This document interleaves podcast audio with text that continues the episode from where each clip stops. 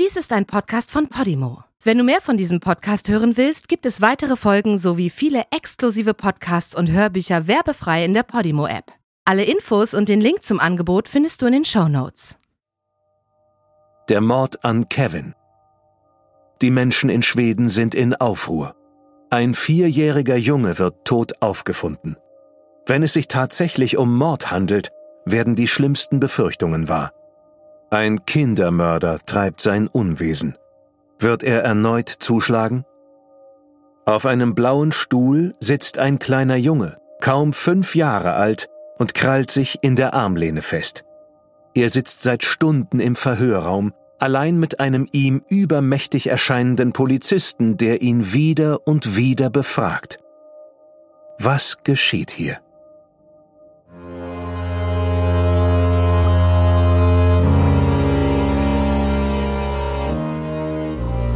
Du hörst Morden im Norden. Eine Podcast-Serie über einige der aufsehenerregendsten Mordfälle Skandinaviens. Was du hier gleich hören wirst, beruht auf einer wahren Begebenheit. Recherchiert und nacherzählt von Anne-Lea Landstedt. Diese Nacherzählung basiert auf der Berichterstattung diverser Medien zum Sachverhalt dieser Tat.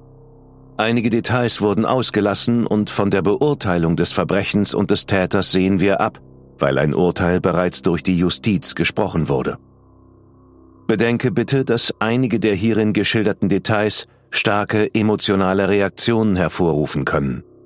Besonders deshalb, weil es sich um das Leben und den Tod von echten Menschen handelt. Diese Folge beinhaltet sexualisierte Gewalt an Kindern.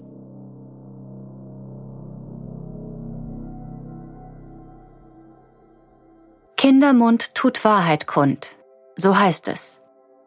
Doch wir wissen auch, dass Kinder eine rege Fantasie haben und vor allem, dass man sie mitunter leicht beeinflussen kann. Die Wahrheit, oder besser eine Tatsache ist, dass ein Kind auf tragische Weise ums Leben kommt. Es ist Sonntag, der 16. August 1998. Der Abend ist bereits hereingebrochen, aber es ist noch hell und herrlich warm. Der vierjährige Kevin darf noch draußen spielen. Er liebt sein rotes Fahrrad über alles und will nur noch eine kleine Runde drehen. Kevin kommt nicht nach Hause zurück. Als die Sonne gegen 21 Uhr untergeht, beginnt eine hektische Suche nach dem Kind. Kevins Großvater ist es, der das kleine rote Fahrrad seines Enkels entdeckt. Sie wohnen in der Nähe eines Fjords und genau dort vor einer Hütte liegt das Rad. Als er zum Fjord rennt, sieht er seinen kleinen Enkel, leblos im Wasser treibend. Er zieht ihn rasch heraus. Die restlichen Familienmitglieder kommen hinzu, man leistet erste Hilfe, tut alles Menschenmögliche. Wo bleibt nur der Krankenwagen? Um 21.34 Uhr erhält die Polizei in Avika einen Anruf von der Notrufzentrale SOS Alarm. Es soll einen Unfall durch Ertrinken im Bezirk Dottewig gegeben haben. Die Polizei trifft auf den Krankenwagen, der mit dem vierjährigen Kevin bereits auf dem Weg ins Krankenhaus ist. Doch es ist zu spät. Der kleine Junge kann nicht mehr gerettet werden und wird kurz nach 23 Uhr für tot erklärt. Die Polizei hält den Tod zunächst für einen Unfall. Doch dann trifft der Bericht der Gerichtsmedizin ein. Laut Autopsie wurde Kevin ermordet. Er hat punktförmige Einblutungen in den Augen und Verletzungen an der Vorderseite seines Halses. Das deutet darauf hin, dass er erwürgt wurde. Aufgrund der Spuren vermutet man, dass jemand einen Stock gegen seinen Hals gedrückt hat, bis er starb. Der Gerichtsmediziner findet auch blaue Flecken zwischen den Beinen des Jungen und schließt daher nicht aus, dass er sexuell missbraucht, vielleicht sogar vergewaltigt worden ist. Der fünfjährige Robin ist Kevins bester Freund. Er lebt mit seinem älteren Bruder Christian sowie seinem Vater und seiner Stiefmutter zusammen. Am Abend des 16. August hat die Familie ein paar Freunde und deren Kinder zu Besuch. Nach dem Abendessen gehen die Kinder zum Spielen nach draußen. Eines der Paare bittet seinen ältesten Sohn, er ist zehn, auf die Kleinen aufzupassen. Die Erwachsenen sind in der Küche und haben von dort aus ihre Kleinen im Blick. Die Kinder spielen etwa eine Stunde lang. Danach kommen die Erwachsenen mit hinaus und alle gehen gemeinsam zum Angeln. Es ist der letzte Abend der Sommerferien und die Familien sind den ganzen Abend zusammen. Vor, während und nach dem Angelausflug. Sechs Tage später meldet sich ein Zeuge bei der Polizei, der im Fall Kevin einen Hinweis geben kann. Eine Gruppe von 13-Jährigen wurde an der Schule gesehen, die sich in der Nähe des Fjords befindet, in dem Kevins Leichnam gefunden wurde. Die Teenager hielten sich etwa zu der Zeit dort auf, in der Kevin vermutlich getötet wurde. Der Fall ist auch bei Christian und Robin zu Hause ein Gesprächsthema, denn man kannte Kevin gut. Als die Eltern sich über das tragische Ereignis unterhalten, bekommt dies der siebenjährige Christian mit. Er geht zu seinen Eltern und meint, dass er ein paar ältere Kinder gesehen hat, die mit Kevin gesprochen haben. Das könnte eine immens wichtige Information sein. Man sollte das sofort der Polizei mitteilen. Vielleicht hilft das bei den Ermittlungen. Die Eltern beschließen, sofort zur nächsten Polizeistation zu fahren. Im Auto erzählt der fünfjährige Robin urplötzlich, dass er gesehen hat, wie sein bester Freund ermordet wurde. Im Revier angekommen, wird Ingrid Harrison hinzugezogen. Sie hat zwölf Jahre Erfahrung bei der Befragung von Kindern. Ihre Aufgabe wird es sein, herauszufinden, ob Robins Äußerung wahr ist oder reine Einbildung. Keine leichte Aufgabe. Zusätzlich ist ein Polizeibeamter anwesend. Ich weiß es nicht, antwortet Robin, als sie ihn fragt, wer Kevin verletzt hat. Er rutscht auf seinem blauen Stuhl hin und her, baumelt mit den Beinen und lächelt. Er hat keine Ahnung, was hier genau passiert oder welche Konsequenzen seine Aussagen haben. Dazu ist er noch zu klein. Ingrid Harrison versucht es erneut. Aber diesmal fragt sie nicht, wer es getan hat, sondern was passiert ist. Sie haben ihn getötet, antwortet Robin. Aber wie? will der anwesende Vernehmungsbeamte wissen. Mit einem Messer im Bauch, antwortet Robin. Der Beamte fragt nach. Mit einem Messer in den Bauch? Ja, es war super scharf. Es könnte dieses Dach in Stücke reißen, antwortet Robin mit aufgeregter Stimme. Der Vernehmungsbeamte weiß sehr wohl, dass Kevin nicht mit einem Messer getötet wurde. Trotzdem glaubt er, hier eine heiße Spur zu haben. Vielleicht sind die Brüder sogar in den Mord verwickelt. Kurz darauf sitzt Robins älterer Bruder Christian auf dem blauen Stuhl im Verhörraum. Christian bestätigt, dass Robin den Mord gesehen hat. Er hat gesehen, wie er ermordet wurde und alles. Christian selbst hat weder etwas gesehen noch gehört. Trotzdem bestätigt er die Version seines kleinen Bruders. Einer hatte ein Messer. Er nahm ein Messer heraus und hielt es an den Bauch. Am nächsten Tag fährt die Polizei mit dem fünfjährigen Robin an den Fjord. Er soll ihnen genau erzählen und wenn möglich zeigen, was er gesehen hat. Er bringt sie zu einer Schwimmplattform, auf der die Jungen normalerweise spielen. Die Plattform ist 30 Meter von der Stelle entfernt, an der Kevin gefunden wurde. Und Robin hat jetzt eine neue Erklärung. Oder sollte man besser Geschichte sagen? Er sagt, Kevin sei von einem Jungen namens Robert ins Wasser gestoßen worden. Robin unterstreicht diese Version mit dem Kommentar, er hat super hart getreten. Danach wird auch sein Bruder Christian erneut befragt. Und er gibt jetzt eine neue Information zu Protokoll.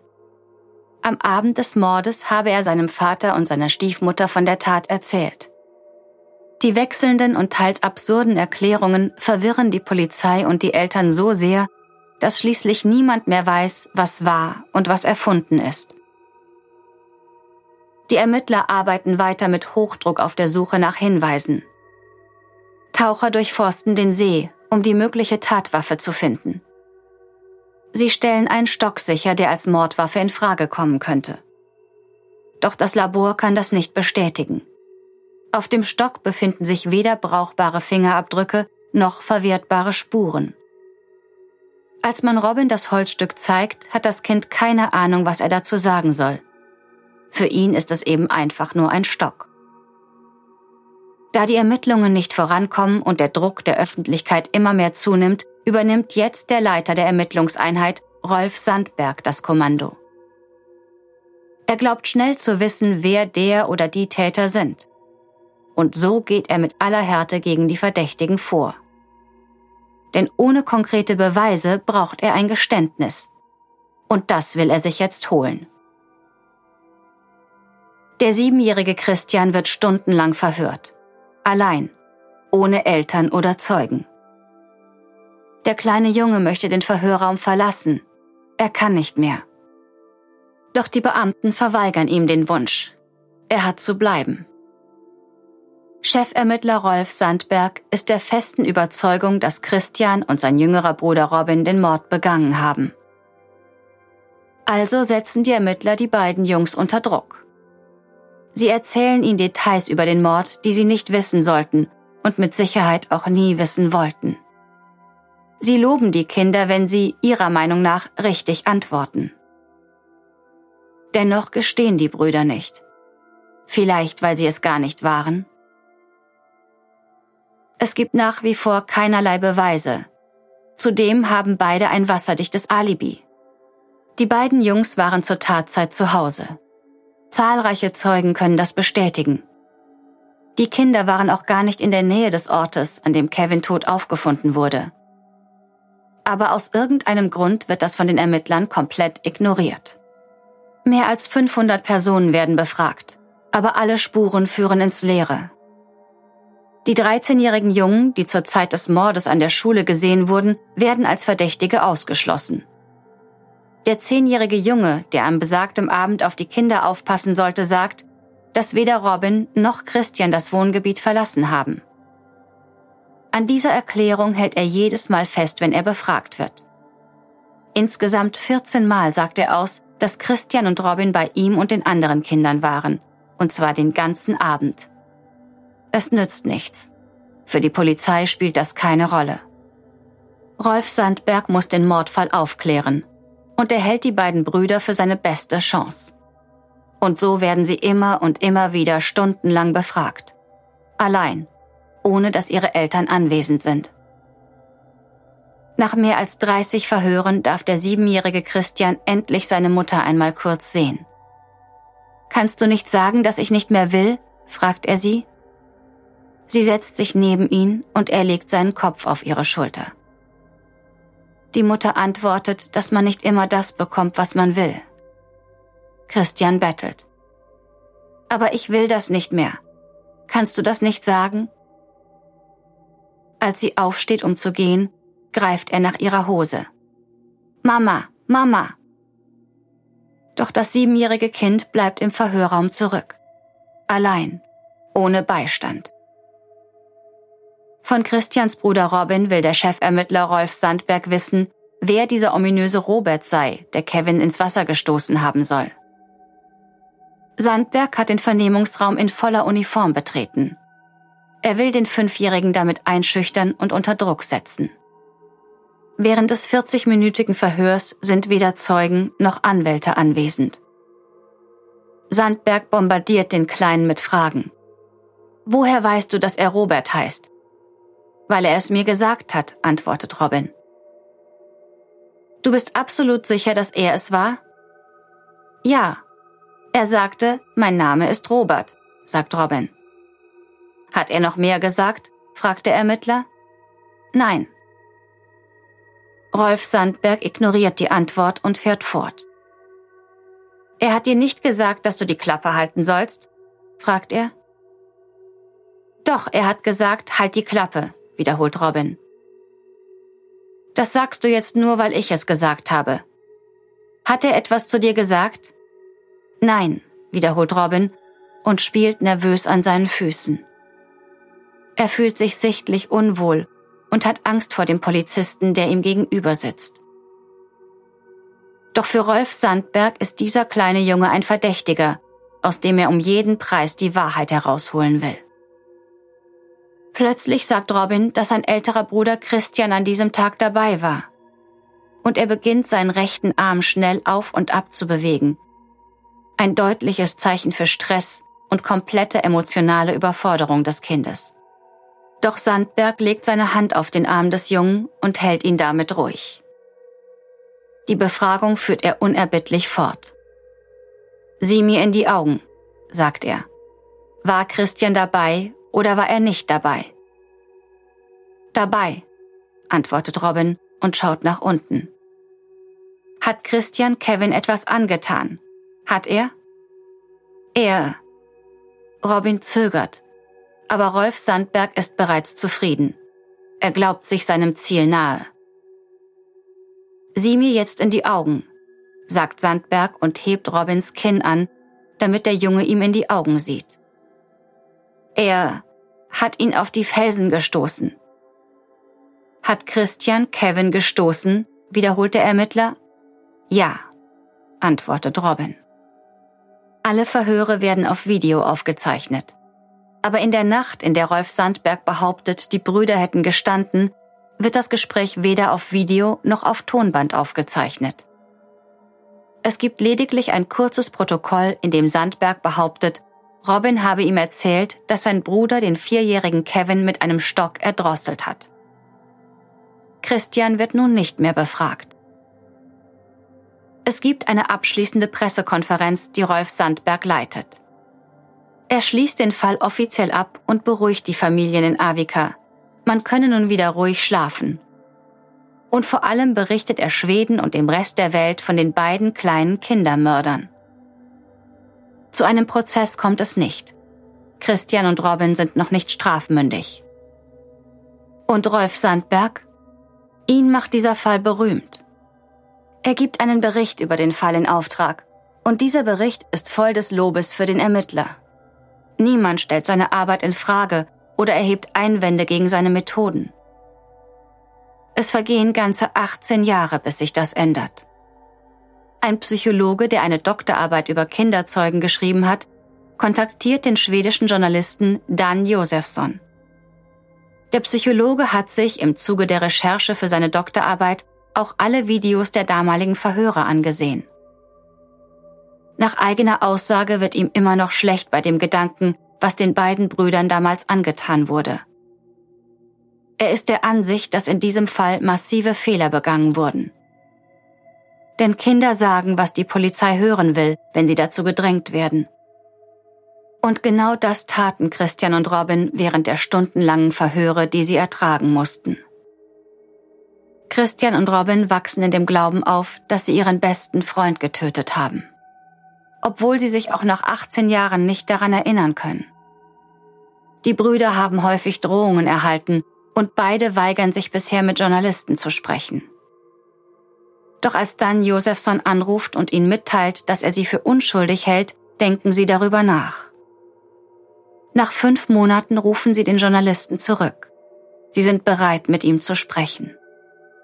Dan Josefsson und sein Team stoßen im Zuge der Recherche auf ein Verhör, das nie gezeigt wurde. Sie decken auf, dass die beiden Jungs ein Alibi hatten.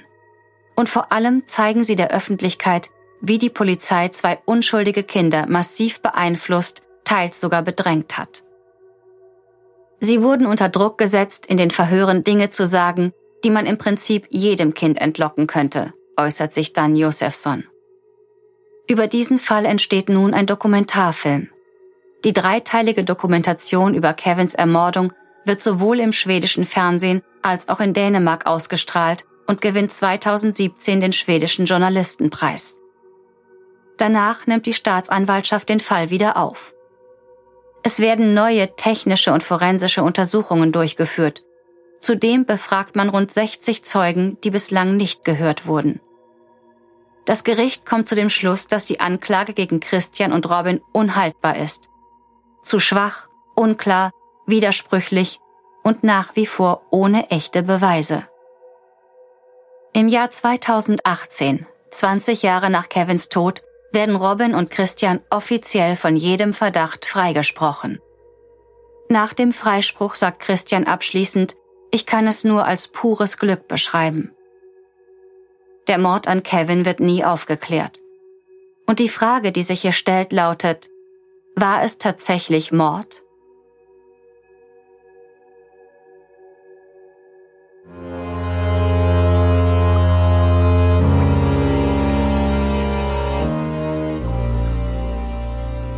Die deutsche Fassung der Serie Morden im Norden ist eine Produktion der Fritzton GmbH. Im Auftrag von Podimo. Zu hören waren Marike Oeffinger und ich, Sascha Rotermund.